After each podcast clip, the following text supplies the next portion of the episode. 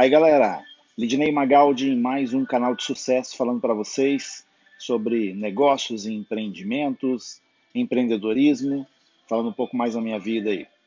Hoje vamos falar sobre o puxa-saco e o talentoso. Qual a diferença dos dois? A gente sabe bem que nas empresas se fala muito que o talento é o que sobrevive, que o talento é o que predomina que a pessoa, o profissional, o colaborador mais talentoso é esse que vai ter melhor sucesso. Mas será mesmo?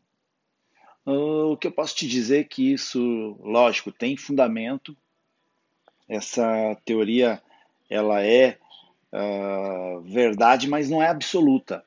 Eu posso te dizer, pela minha experiência de quase mais de 20 anos aí na área comercial, na área profissional, trabalhando em várias empresas.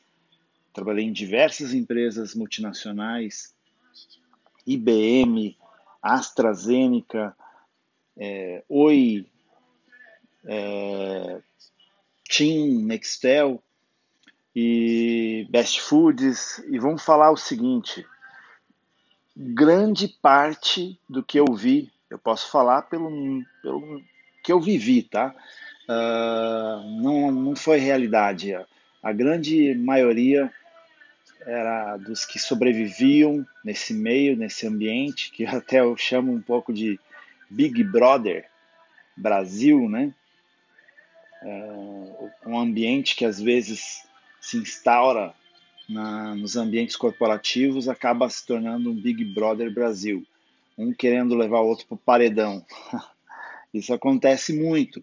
Tem muita coisa boa, é lógico, que acontece também, muito aprendizado, uma escola de, de vivência, uma escola profissional, mas existe também um querendo puxar a toalha, um querendo puxar o, o, o chapéu, o tapete do outro. E acontece nesse meio de sobrevivência pessoas que acham que sendo puxa-saco vão conseguir, vão conquistar melhor espaço. Isso é uma realidade. Mas sabe por que, que isso acontece? Sabe por que, que existe pessoas assim e que se dão bem sendo assim? Isso só acontece por causa dos líderes, dos gestores, que por causa do seu ego, o egocentrismo, e vamos falar um pouco mais disso. É, os psicólogos podem falar melhor, abordar melhor esse tema com, com técnicas, né, com, com um embasamento melhor é, científico a respeito. Mas eu vou falar do que eu experienciei, tá? Experiência minha, experienciei. Nunca viu, não sei se ouviu já esse, esse verbo, tô falando agora para você. O que eu experienciei foi muita, muita gente, muitos líderes com esse egocentrismo, essa vontade de ser bajulado, esse desejo de de ser é, ovacionado, de ser tietado, digamos assim. É a tietagem, é a lei da tietagem que, a, que muitas vezes impera nos ambientes corporativos. E, e não é o RH que errou. Muitas vezes são pessoas que enganam o RH, que enganaram o RH em entrevistas, mas que já tem ali um negócio nato dentro deles, que é esse egocentrismo, esses líderes que querem é, essa roda de bajuladores e fazem com que esses bajuladores subam. Ó, o que melhor me bajular, o que melhor me paparicar, esse eu vou premiar. Isso é correto? Deixa seu comentário aí. Isso é correto no seu ponto de vista? E o talentoso, que às vezes é inibido, que às vezes é uh, compenetrado em si mesmo, às vezes não desenvolveu aquela habilidade de relacionamento interpessoal. E esse cara que faz o seu trabalho com excelência, mas que não é o bajulador, esse não deveria ser uh, reconhecido? Então, fica essa indagação aí.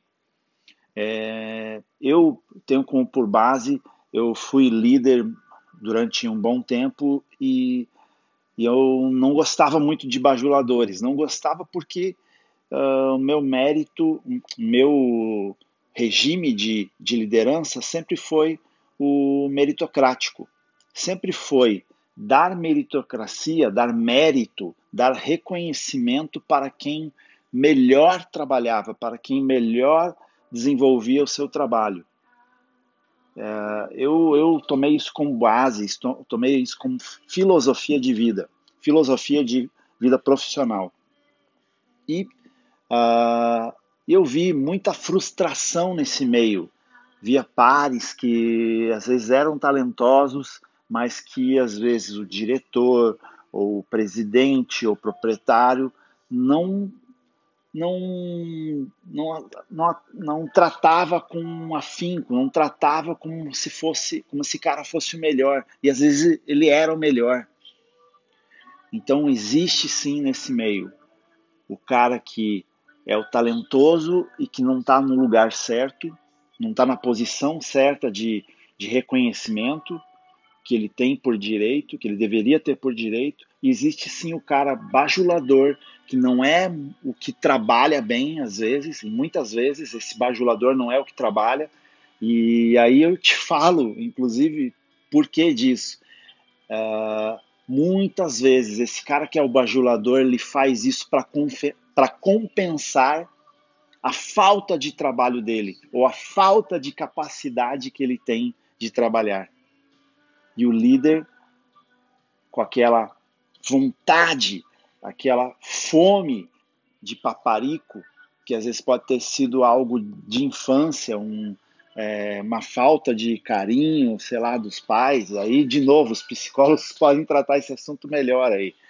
Uh, que os psicólogos de RH falem, comentem sobre esse assunto, possam contribuir aí com esse, com esse meu podcast. Mas talvez alguma coisa, só joguei algo no ar aí. Talvez seja isso, não estou afirmando, talvez seja isso, alguma carência que ele tenha do passado que acabou acarretando nesse, nesse comportamento de querer esse excesso de paparico, esse excesso de tietagem. Só que pensa, gente, o quanto que isso uh, é danoso, quanto isso é, é ruim para uma corporação, é ruim para uma instituição, para uma empresa. Pense nos proprietários aí, os acionistas e os profissionais de RH para estarem mais atentos a isso e também para ajudarem, para serem é, um suporte nesse sentido. Uh, por isso que muita gente boa sai da empresa por causa do líder e não da empresa. Então, atenção, alô, alô galera do RH, alô galera, uh, os proprietários de empresas, fiquem de olho, fiquem de olho nos seus colaboradores, aqueles que têm talento e não estão na posição correta. Fiquem de olho nos seus gestores, façam pesquisa de clima, gente, façam pesquisa de clima, invistam nisso. Uh, muitas vezes uma pesquisa de clima não sai caro. Você pode fazer uma pesquisa de clima às vezes pela intranet da empresa, pode fazer uma pesquisa de clima por um formulário no Google mesmo, Google Forms, coloca aí no Google Forms e faz anônimo, sempre anônimo, para preservar a integridade do colaborador. Ó, é batata, gente. Se fizer pesquisa de clima, vocês vão conseguir identificar um monte de, de erros que estão acontecendo, um monte de gap muitos gaps vocês vão identificar na pesquisa de clima. Se fizer um assessment organizacional, vocês vão verificar que existem muitos gaps para serem corrigidos aí. Fica a dica. Beleza? Espero que tenha ajudado todo mundo e daqui a pouco tem um próximo podcast que a gente vai falar sobre outro tema. Valeu, gente!